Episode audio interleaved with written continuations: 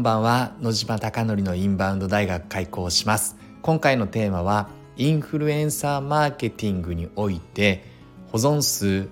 または口コミ返信どちらが重要かというテーマで話をします。池袋にある焼肉屋の焼肉マフィアは YouTube 講演家の鴨頭義人さんが経営をしております。そこで月賞2000万円の売り上げに回復するために海外のお客様を呼び込もうということで昨年の7月からインバウンドの戦略チームが立ち上がりました。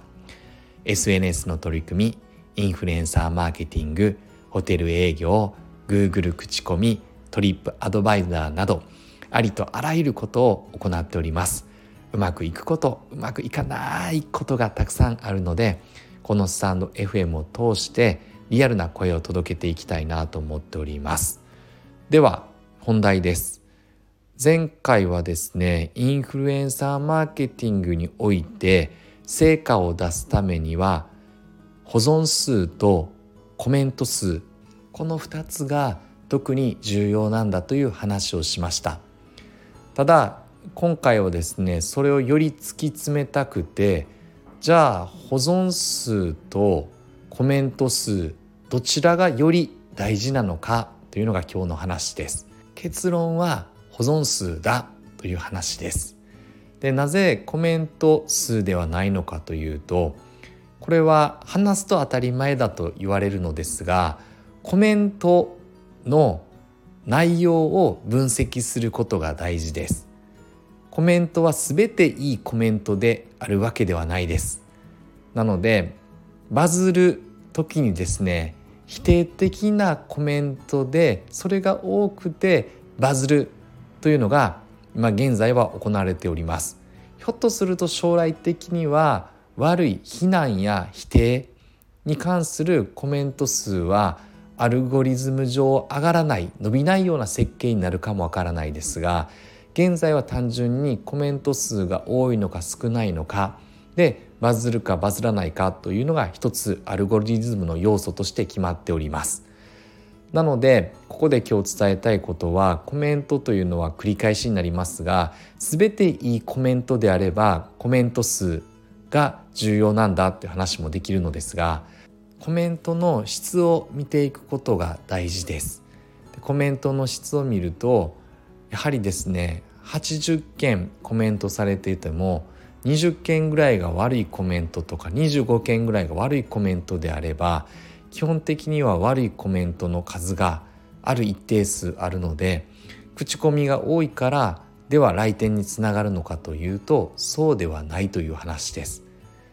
一方保存数に関しては自分があ気になるなとか覚えておきたいなって思わないものに関しては保存をしないので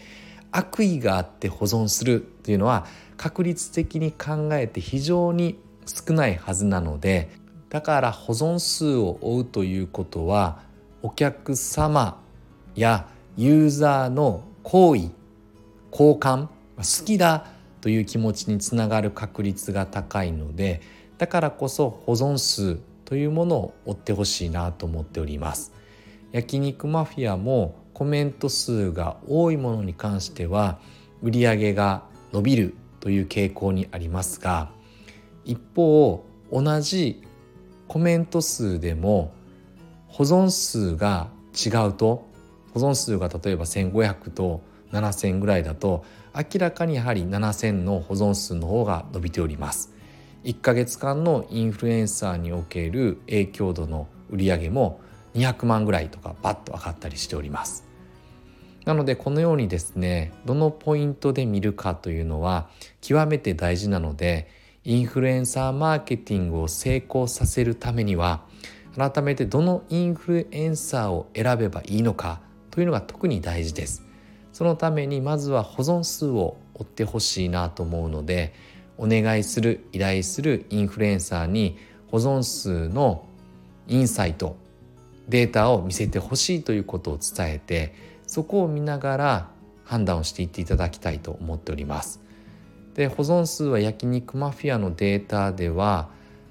再生回数を分母とした時に保存数割る再生回数の2%が一つ基準になっていますので2%あるかどうかっていうのを見ていただくといいんではないかなと思っております今日は改めてどちらが大事なのかということをもっと明確に伝えたいなと思っていてなぜかというと昨日ですね拓也さん焼肉マフィアの店長の拓也さんから連絡が来てこのインフルエンサーってどう思いますか？2つの指標で分析してくださいって拓也さんにはこのコメント数と保存数の話をしてたのでそれで分析をして大体どれぐらいの売り上げになるか判断してくださいっていうことでした。でそのインフルエンサーの分析をしたところいくらぐらいの投資するかというかいくらぐらいの金額でインフルエンサーお願いできるかっていうのは分かっていなくてまだコンタクト取ったばっかりだったんですがただ結論は一番ミニマムが1万7,000ぐらいしか売り上げが上がらないってなったのであんまり良くないですねって話をしました。でもその時に私が伝えたのは口コミだけで判断をしているのでもし可能だったらそのインフルエンサー連絡を取っているインフルエンサーに保存数を教えてください。その理由はということで今日皆さんに伝えた話をしました。なのでインフルエンサーから保存数をもらうのが確実でそれをもらえないってなったら100歩譲って1000歩譲って1万歩譲って、まあ、コメント数でも仕方ないかなと思ってるんですがやはり依頼をかける際はより明確にシビアに見ていくべきだなと思いますのでその保存数というのがどうなのかなというのを見ていただきたいなと思います。本日はこのことが伝えたくてこの放送をしております。では最後に余談です。昨日ですね藤本隆弘の志塾5期が終わりました。5期生が昨日は最終プレゼンと卒業のフェアウェルパーティーがあってまあなんだろうな、まあ、ボスは素敵な大人をかっこいい大人を本当に増やそうとしているんだろうなというのを改めて痛感して程度の差こそあれ1回目クラス1っていつだったっけ？6月か。6月からこの11月にかけて一人一人が顔つきも言葉の選び方も変わったなと感じました。その中でもやはり特に感じた人もいて、まあ、サトシさんという方がいるんですがサトシさんは一緒にアメリカも行ってより他の5期の熟成と比較すると共に過ごしている時間が長かったから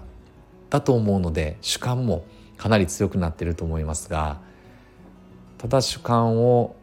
薄めてもですね明らかに大きく変わった一人で、まあ、昨日は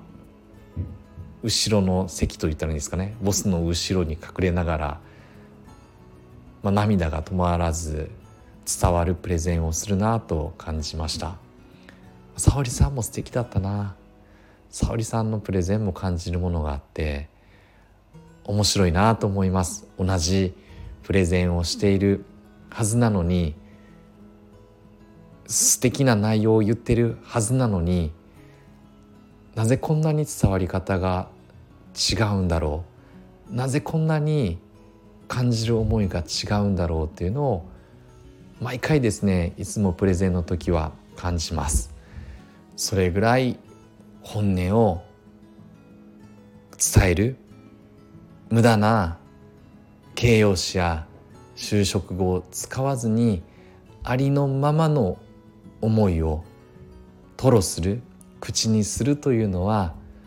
とても響く言葉になるんだなと感じました。かっこいいことをどれだけ伝えても伝わらずどんな技術を持っても本音には本音を伝える言葉には勝てないんだなということを感じております。来月からロッキーですね。ボスはここまで続けると思っていなかったですが6期でこれで最後かなと思ったんですが沙織さんが6期は行かずに7期行きますって言ったのでじゃあとりあえず生きてたら7期やろうかって言ったんで7期までですがどこまでやるんだろうな。これから多分ボスはもっと多分やりたいことが出てきて